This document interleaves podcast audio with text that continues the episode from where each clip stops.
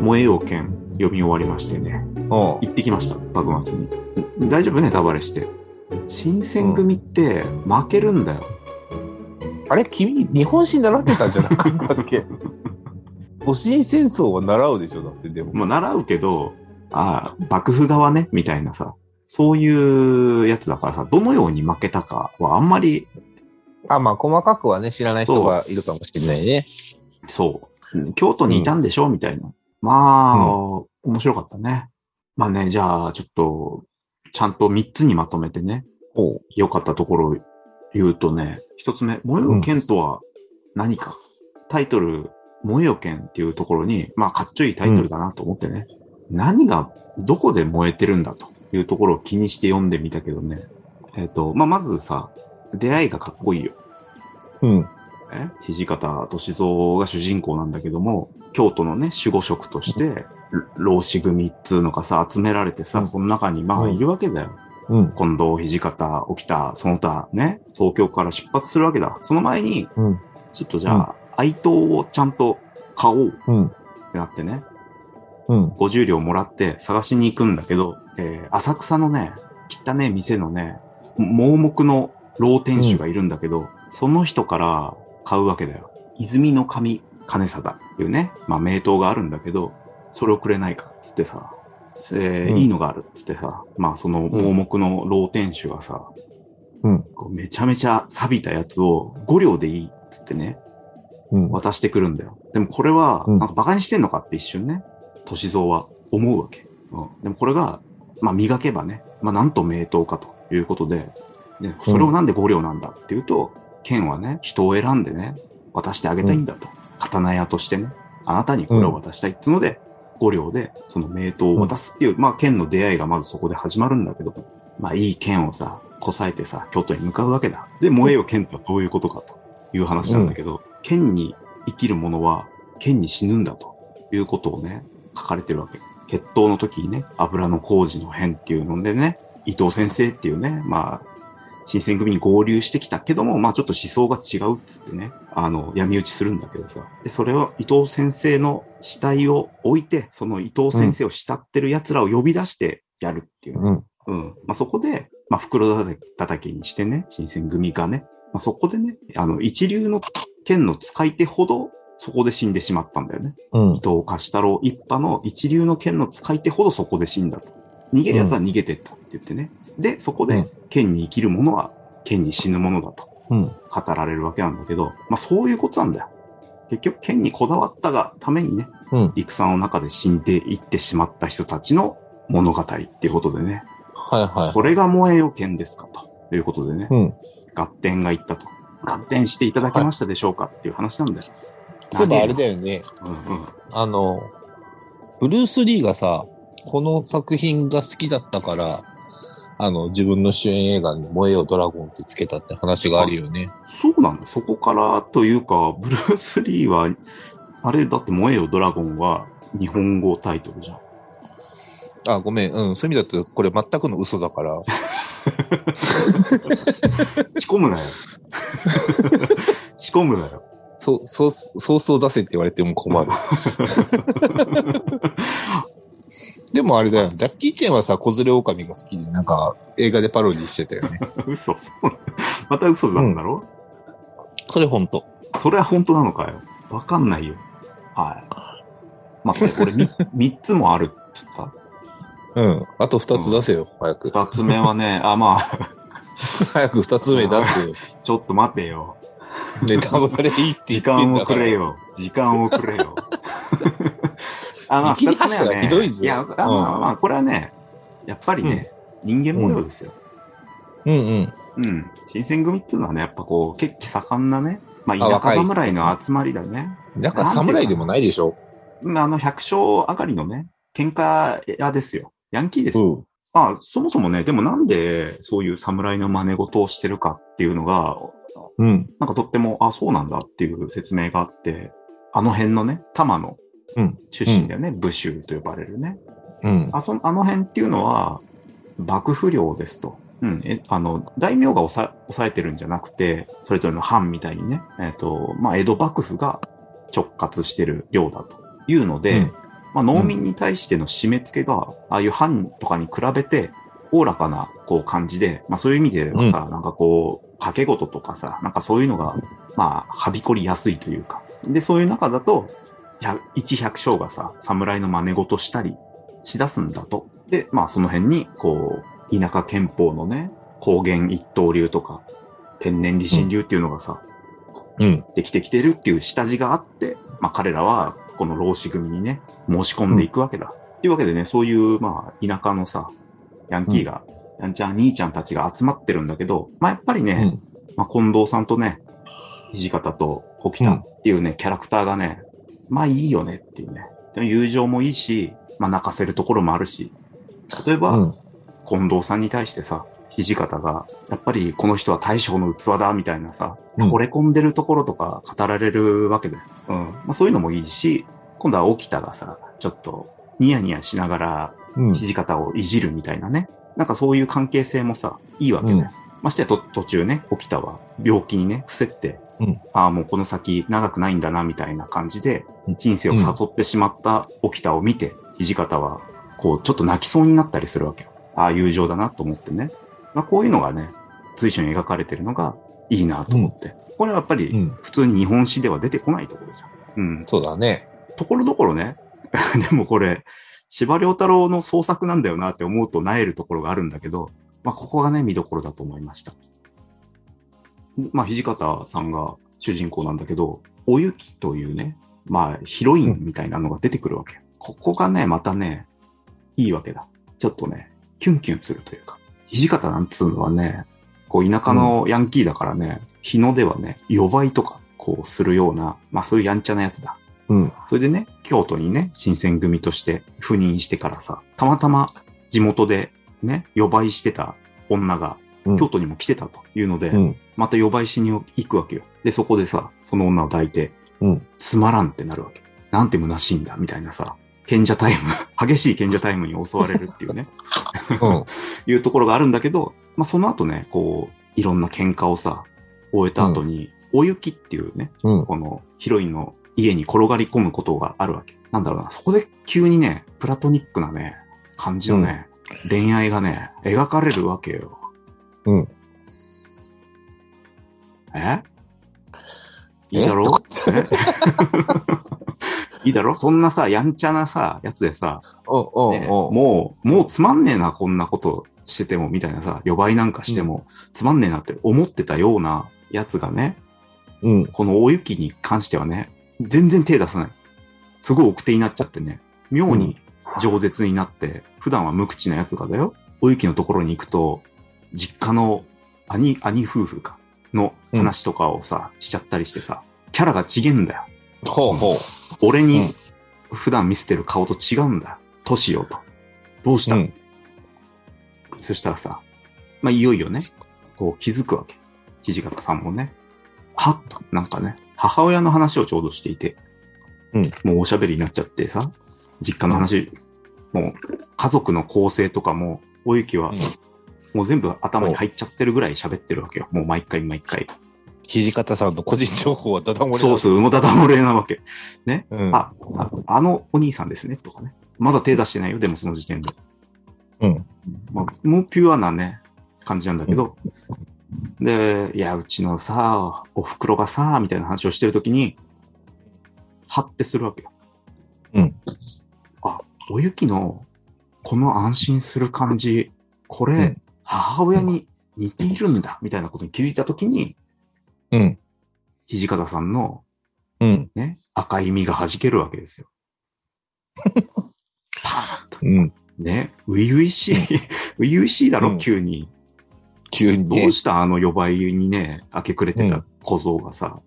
で、うん。なんかね、もうそっからちょっと、あの、意識しちゃう、どぎまぎしちゃってさ、なんか、うんしどろもどろになっちゃって。で、今度ね、江戸に行くんだっつってね。江戸に徴兵しに行くんだっつってね、メンバー募りに行くんだ。何買ってきてほしいみたいなさ、ことをさ、しどろもどろになれながらさ、言ったらさ、うんイワシ、ほ、なん、なんて言ったかな。河原イワシみたいなね。うん。うん、なんか、ししらすをこう、なんか、薄くパリパリにしたやつみたいなね。うん。うん、あれが食べたいとか言い出してさ、そんなものが食べたいのかみたいなこと言って、うんなんか思わず、可愛いなお前は、みたいなことをさ、言っちゃってさ、うん。可愛いんですか？みたいなことをさ、おゆきもさ、ちょっと煽ってくるわけよ。すまたそんなさ、返しをされたら、土方さんも、こう、ど、ドキマギしちゃって、あまり俺をからかわん、からかうんじゃないっつってね、抱いてしまいたくなるだろう、みたいなことをさ、ポロッと言って、ね、うん今度はおゆきが、ね、うん抱いてもいいんですのよ、みたいなさ、うん。これだよ。どれだよ、どれだよ。これだよ。うんこれだよ、おい。キュンキュンすんだろ。そこにしたのね。研究ああ、しました。はい、しました。うん。映画化されてんだけど、まあ見てないんだけどね、うんまだね。土方さんは、岡田くんですよ。ああ、ぴったりだね。で、うんおゆきは、うん柴咲コウだね。おー。大丈夫かね？種苗法の、種苗法反対してたけど、大丈夫かね？うん。なんで、だからさ、あの別に思想は関係ないわけ。思想は関係ない。大丈夫かな？上位思想じゃない？種苗法なんて。大丈夫かな、うん、燃えよ、燃えよ、剣とか言ってね。一番炎上してたような気がするけど、うん、大丈夫かなっていうね。いや、うんそういうところも見どころでしたね。うん。うん。またね、これがね、おゆきがね、全部創作なんだよ。柴先生はね、このうん。物語の起伏をが出来上がってるところ、すごくね、うまく構成してると思うんだけど、あ、創作かってなってね、結構がっかりするっていうのもね、多い、ね。いや、だって、いうん。や、まあ難しいけどさ、全部事実だったらばさ、柴先生が書く必要もないわけですよ。いいなと思ったところがさ、ことごとく創作かってなっちゃうんだよ。なんだそれってさ、まあいいけど、みたいな。まあさっきね、伊藤貸太郎は、こう、同じ仲間でありながら裏切り者としてさ、殺されてしまうっていう、その前に、うん。その七里健之助が必要にこう、土方を狙うんだけど、その差し金が伊藤貸太郎だったみたいな風なさ、絡め方をしてくるわけ。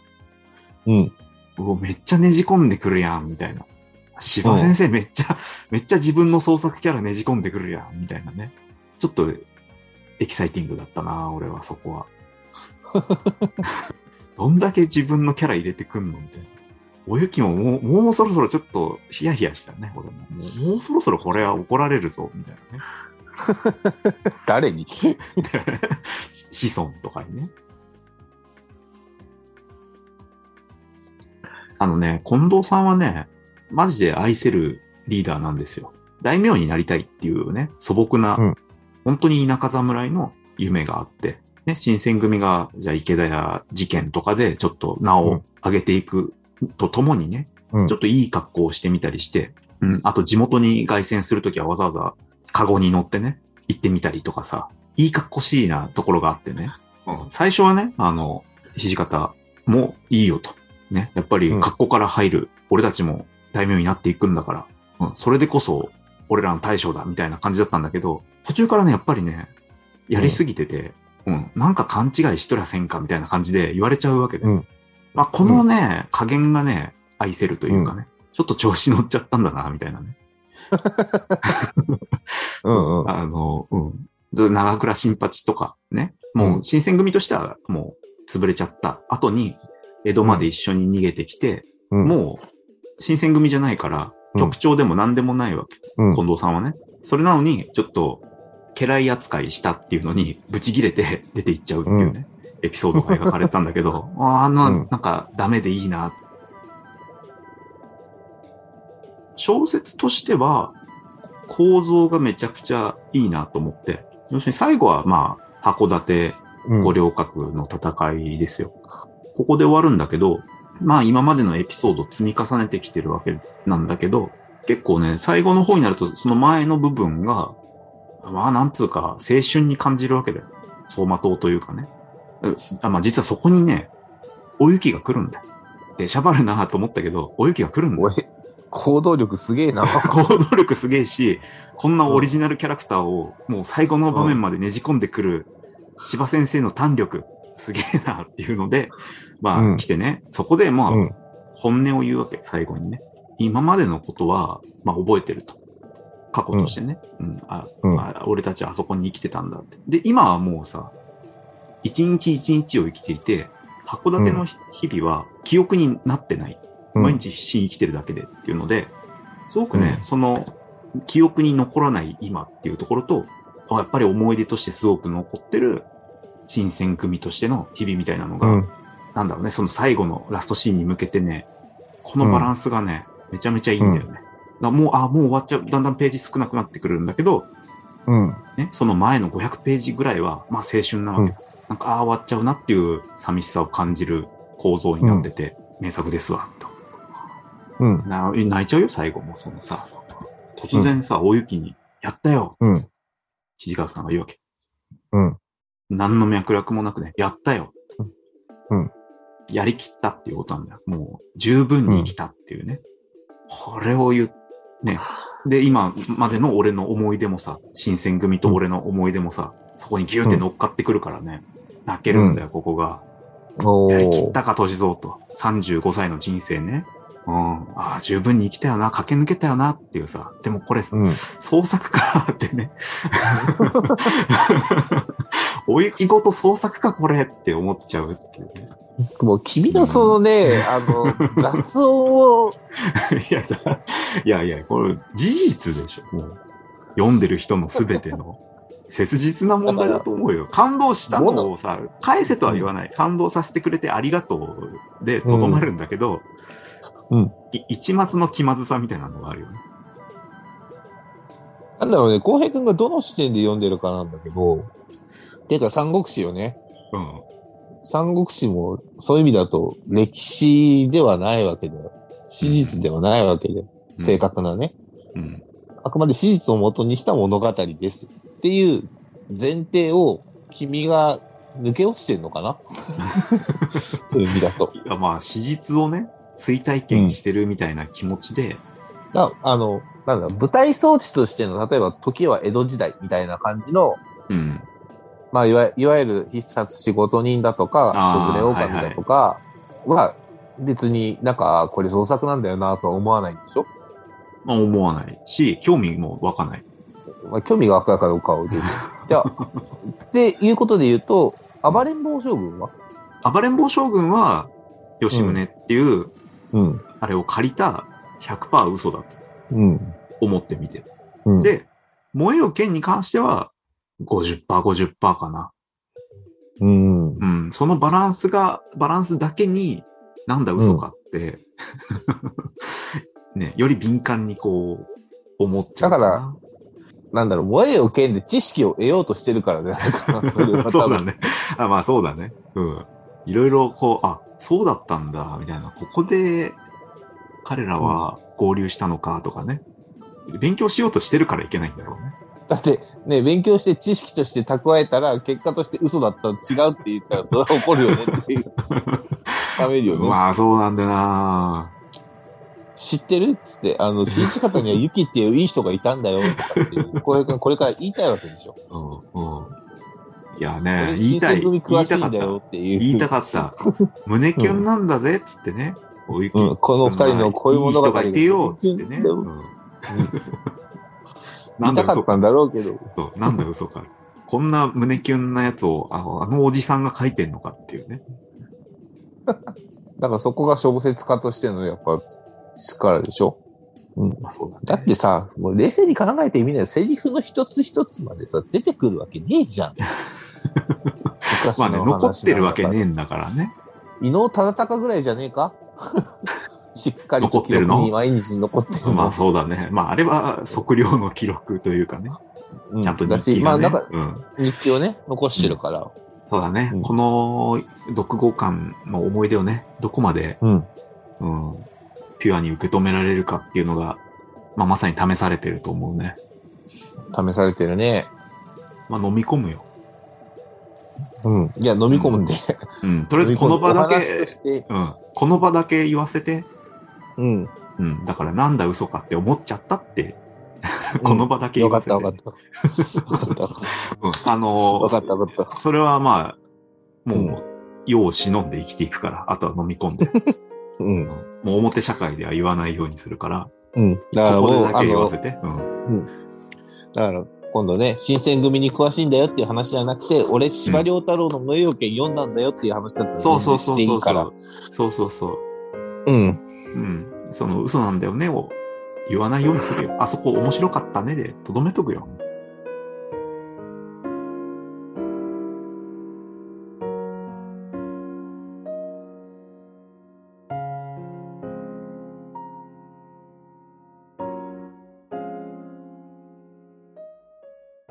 ごめんね。今になって、あの、萌えよ剣、萌えよ剣ギャグを入れるのを忘れてたと思って。まあ 今出されても困るけど、まあいいよ。い や、で別に、もいいけど。もう言っときたいっていうだけだから、聞き流してくれていいんだけど、うん。うん。多分、あの、もう発売当時からうんこすられてきたであろう、萌えよ剣ギャグをちょっと入れるのを忘れてて、要するに、これポリコレ的に、ね、今の世の中、どうなんですかね、うんみたいな感じで俺が怒って、うん。至るところに差別用語が書かれてるっつって、ね、うん。あの、こんなね、職業差別ですよ、こんなのは。つってね、あの、うん。こんなにドカタっていろんなところに書いてあるじゃないですか、みたいな、そういう怒り方をしようかなと思ってたんだけど、うん。完全に忘れてたね。うん。うん。土方ね。土方さんね。うんいや、わかるよ、わかるよ。こんなんダメだよ、こんなん。つって。なんで、なんで2番目にやる人が土方なんだよ。つってっていう、まあ、コテコテのやつをやるのをちょっと忘れてたよ。やんなくてよかったとも言えるし。うん。なぜそれを温めたあ、いや、萌えよ剣の話をするときはこれ言わなきゃなって思ってたんだけど、あのーこの ZIP ファイルが回答されるまでにうん。1、2時間じゃ足りなかったね。いやー 回答されてそれってどうなの？